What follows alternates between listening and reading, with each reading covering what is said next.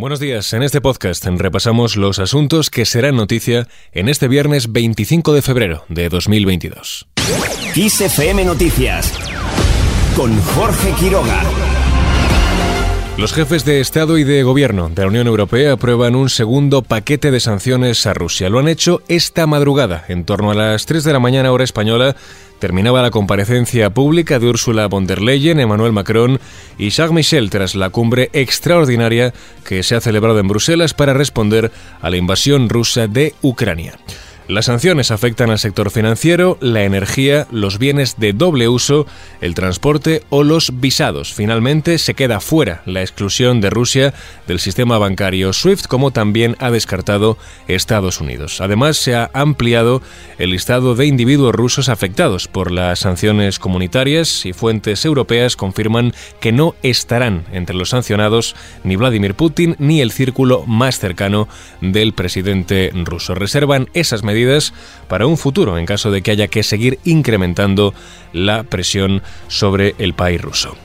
A esta reunión ha asistido el presidente del gobierno español, Pedro Sánchez, quien ha dicho que las sanciones contra Rusia están a la altura del drama en Ucrania. Hemos aprobado un paquete de sanciones masivas que junto con eh, el G7 y junto con eh, otras economías lo que vamos a hacer es eh, infligir un daño económico muy importante al gobierno de Putin creo que están a la altura de eh, la circunstancia tan dramática eh, en la que eh, Rusia está infligiendo a, Ucrania con, con esta invasión. Eran las palabras del presidente Sánchez, quien ha trasladado además su apoyo tanto a la sociedad como a los dirigentes políticos del país ucraniano. También ha hablado de la crisis humanitaria que va a derivar en tener que acoger a muchos de los ciudadanos que están saliendo de Ucrania.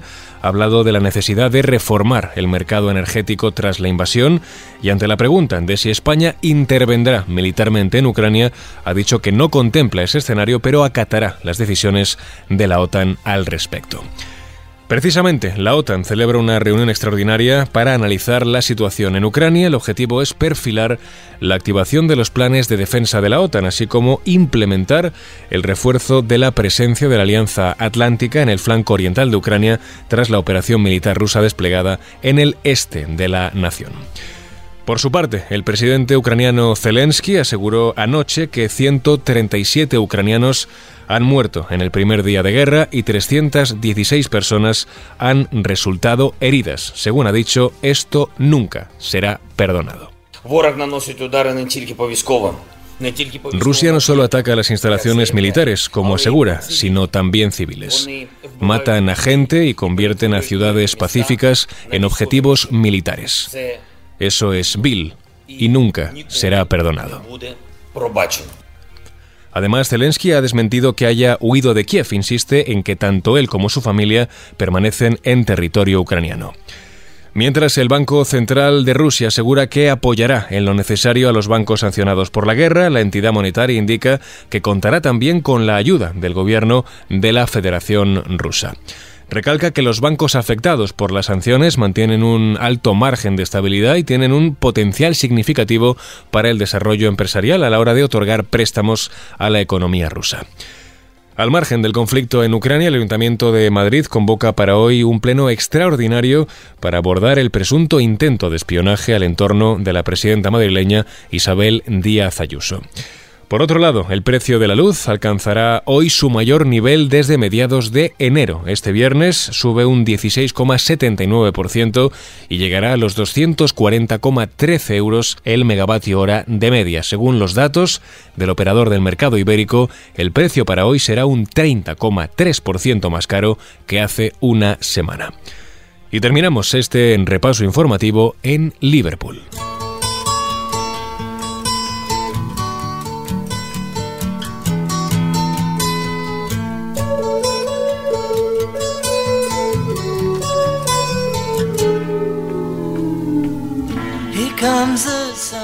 Este 25 de febrero, George Harrison cumpliría 79 años. El músico británico, cantante, productor musical, cinematográfico y sobre todo conocido por formar parte de los Beatles, fue el integrante silencioso de la banda y pionero en introducir música hindú en Occidente. Aunque Lennon y McCartney escribieron y cantaron la mayor parte de los temas de los Beatles, Harrison pasará a la historia por canciones como este Here Comes the Sun que escuchamos.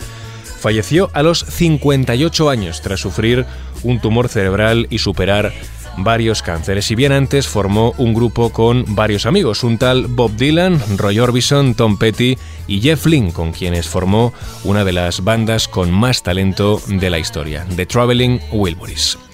Y así, con el recuerdo a Harrison lo dejamos, más información actualizada, como siempre, puntual y en directo, en los boletines de Kiss FM.